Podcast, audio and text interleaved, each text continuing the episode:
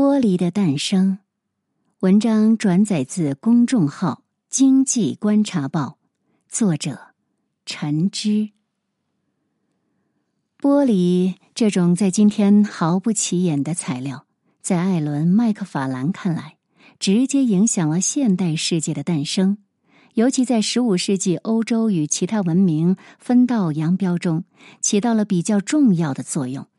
尽管欧洲文明独自一家的现代化进程，并不是仅靠玻璃就能解释的完全的。于是，麦克法兰写就了《玻璃的世界》这本书，意图细数玻璃对人类文明起到的作用，以及讨论玻璃是怎样导致文明向不同方向演进的。这种从技术的角度由小见大。是二十世纪下半叶历史学的一个热门。史学家从帝王将相下沉到普通人的视角，再跳到构成人类日常生活的物质与技术。毕竟，技术的一点点改变，就会很大程度的影响人类对外界和自我的看法与观念。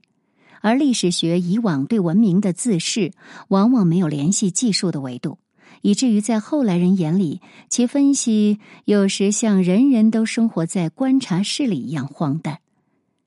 虽然从技术的角度出发，也会显得支离破碎，理论不够整全。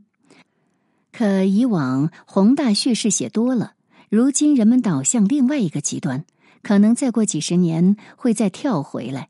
自命不凡的学术界，很多时候与赶时髦的普通人并无二致。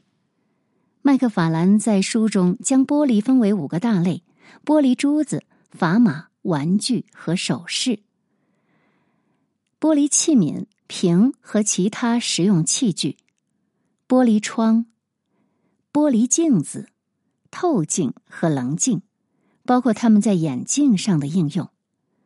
最早的玻璃都是不透明的，起源自地中海东岸。也就是大航海以前的世界中心，与车轮青铜器一样，从此地向四方传播到欧亚大陆东西两端。但玻璃在绝大多数文明只是短短泛起一个涟漪，便销踪匿迹。毕竟在人类文明之初，玻璃对上陶器并没有显著的优势，在瓷器面前更是如此。后者结实耐用，外形美观。以至于在东亚彻底堵死了玻璃的上升之道，使人们完全没有必要去发展廉价玻璃的制作技术。如果不是玻璃的诞生地小亚细亚地区缺乏制瓷用的高岭土，很难想象人们发展玻璃的意愿。唯独罗马人是个例外，在罗马的鼎盛时期，依靠玻璃吹制术的发展，使玻璃器皿的低成本、大规模生产成为可能。在罗马人手里，玻璃主要被用作各类容器、间或堆砌和护壁材料，以及培育秧苗的温室构架乃至排水管。而罗马人对玻璃的喜好与玻璃烘托了美酒的迷人之处脱不开关系。为了进一步欣赏杯中的美酒，罗马发生了观念上的巨大转变，空前重视起玻璃的透明度。在罗马文明以前，玻璃的主要价值在于绚丽多彩的不透明外形，所以玻璃多用来模仿宝石，也就是玻璃的第一大类——玻璃珠子。因为透明的玻璃酒具有助于观赏五光十色的美酒佳酿，促使安于逸乐的罗马贵族重视起透明玻璃技术的发展。而透明玻璃的发明，正是人类如今大部分玻璃制品功能得以实现的基础与前提。相较同时代的其他文明，罗马人对玻璃的喜好算得上是一枝独秀。罗马的玻璃技术也极为先进，部分技术甚至可以用到十九世纪。不过，罗马人只发展了玻璃五大用途中的两种：玻璃珠子与玻璃器皿。其他三种停滞不前。罗马人能制造玻璃窗，然而比较粗糙，充满瑕疵，而且地中海气候温暖，没有必要。玻璃镜子，罗马人也懂得制作，但更青睐金属镜子。至于透镜、棱镜和眼镜，罗马人闻所未闻。尽管他们很可能是知道玻璃具有放大物品的功能。总的来说，罗马人为一个玻璃的世界打下了基础，但要靠日耳曼人才穷尽了玻璃的无数可能。中世纪的西欧继承并发展了罗马人的玻璃技术。由于西欧比南欧气候更加寒冷，为了采光和保暖，因此更为重视窗玻璃。基督教的兴起也是窗玻璃发展的重要动力。一方面，教会喜欢在涂色和染色玻璃上描绘圣经和圣徒的故事。在识字率不高、文盲遍地的中世纪，这是对信徒最直观的教育。大多数人是听不懂神父的拉丁语布告的。另一方面，光在基督教的话语里意义非凡。上帝在创世时宣告，首先要有光。约翰福音里将人子比喻成光，而教士也乐于将宗教对人的启迪形容成光。因此，以本笃会为首的修士们认为。玻璃是可以荣耀上帝的。他们在隐修会从事玻璃的实际生产，注入大量技术和金钱去开发玻璃。因为光在基督教话语体系的重要性，光学成为中世纪科学研究的显学，这就推动了棱镜和透镜的研发。而透明的玻璃器皿又促成了化学的发展。一方面，玻璃的性质趋于中性。难以和其他物质发生反应。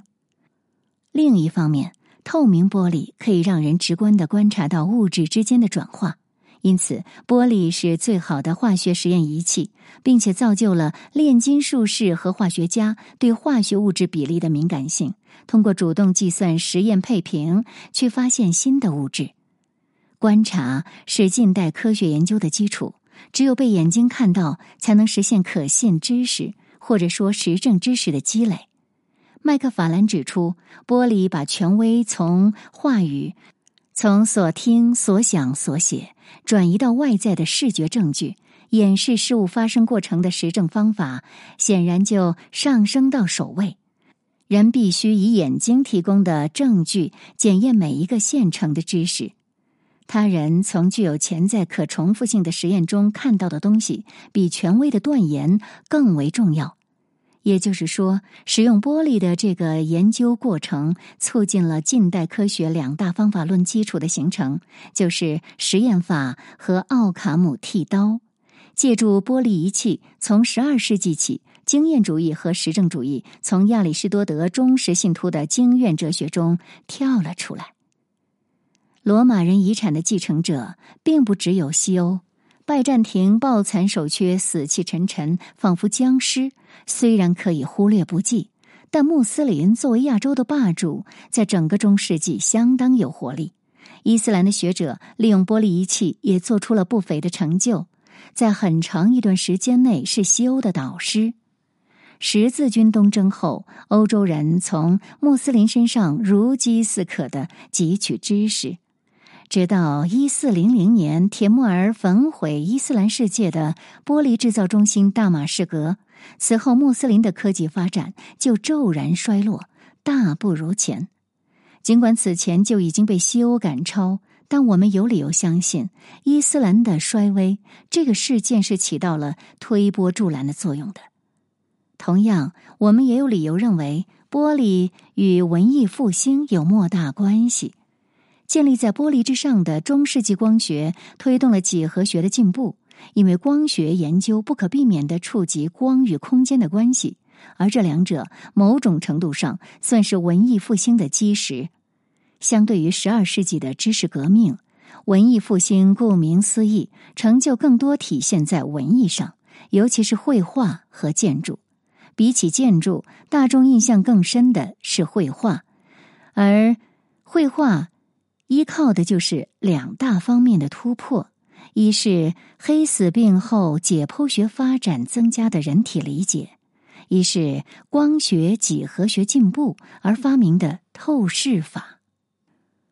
文艺复兴之前的欧洲艺术，与世界上所有文明的画师一样，都盛行着传统的象征笔法，没有阴影，缺乏精确的透视和画面空间，缺乏现实主义精神，背景多是印象主义的。用麦克法兰的话说，显得高度城市化，在局外人眼中，就好像是用某种编码在作画，利用形象表达隐喻。绘画看上去往往像是一种书面文字，其表现力派生于象征符号的主观专断。文艺复兴虽然它的成色在今人眼中是值得怀疑的，但在绘画领域确实是名副其实。文艺复兴的艺术家普遍掌握了通过欺骗眼睛以使绘画栩栩如生、还原现实的技法。并树立起高度强调画面空间与透视的现实主义作画传统。绘画的主要目的不再是提示或象征，而是仿佛通过高倍透镜看世界，使画幅提供的可信信息量激增。直到照相机的发明，迫使走投无路的画家选择解构一切有形的线与面，与现实主义同归于尽。而玻璃。为这一视觉重组提供了震撼力与技术支持。除了学科上的间接影响，玻璃制品也直接使观众习惯了一个看上去更加清晰与真实的世界。虽然透视的技法也曾被西欧之外的画家零星掌握，但人们审美的霸权还是更偏向印象主义。像中国文人画兴起以后，写实作品就被嘲笑为匠气，不入大雅之堂。绘画重要的是反映人心中的信念与激情，而不是粗鄙的模拟自然。柏拉图干脆认为，现实主义美术都是幻觉，因为理念形式才是真实的，现实已经是本质的粗劣模仿。绘画作为影子的影子，更不足为道。这种观念也深刻影响了穆斯林。土耳其作家奥尔罕·帕慕克在他的小说《我的名字叫红》当中提到，细密画家认为，绘画应该仿效神明的视野，人类的视野粗陋狭隘，以至于年长的细密画家索性刺瞎眼球，依靠熟练的城市画作画。文艺复兴时的欧洲生活中，随处可见玻璃。在镀银玻璃镜、玻璃窗、玻璃眼镜的拥簇下，扩充和反转了对现实世界的视觉体验。因此，心中的天平更加倾向现实主义。尤其当他们对镜自览时，比金属镜清晰百倍的镀银玻璃镜，将人的一文一理无比忠实的呈现在人眼前。这促进了人的自我意识的觉醒。个人主义是现代世界的柱石之一。对这一要素蒙灭的时间，学者们没有定论，但人们公认，文艺复兴时期确实有一批人要比同时代的其他人更有自我和内省意识。通过玻璃镜子，人们将自己从芸芸众生中分离出来，得以更仔细的审视自己，刺激人们以新的眼光发现自我。玻璃镜并不是产生这一现象的唯一缘由，然而也不是我们能够绕去、忽略不计的寻常事物。而当人类从文艺复兴跨入近代，欧洲人一手炮制的知识爆炸，更是仰仗一系列的玻璃仪器。这一时期诞生的显微镜、望远镜、气压计。温度计、真空室直接推动生物与医学、天文学、物理学等学科的发展，并间接推动了蒸汽机、航海术、电灯泡、照相机等等等等。我们首先看蒸汽机，没有透明的玻璃，就没有气压计、气泵和气体定律，因为根本看不到实验过程，自然无缘高效率的蒸汽机。而航海术呢？计算精度的计时器与计算纬度的六分仪都需要玻璃。观察远方要用到望远镜。一如开头所述，玻璃并不是现代世界诞生的充分要素，也没有人会将世界做这样的简化。但另一方面，没有玻璃，就很大概率没有现代文明。即使我们完全忽略玻璃对人自视与外事上观念的改变，因为这能被任意阐释，得出许多相应对立的结论。但玻璃与科学实验以及技术进步的关系却是实打实的。相当多的实验技术没有玻璃根本不可能实现与完成，也就没有与之环环相扣的下游产业。玻璃仪器与可信知识增长关系密切，所以在牛津大学科学史家罗姆哈尔遴选的二十个改变人类世界观的实验里，有十二个显然离不开玻璃仪器。其余八个大多需要前人用玻璃仪器进行实验打下的知识基础。对玻璃的审视，可能也有助于解答一个问题：为什么唯独西欧产生了近代社会和科学呢？因为西欧社会确实独一无二，有大量要素仅存在于西欧社会，在其他文明不仅少见，甚至闻所未闻。光玻璃本身牵扯的上下游产物，就对历史影响深远，遑论其他。我们越是深入了解西方，就越是发现彼此是两个完全不同的世界。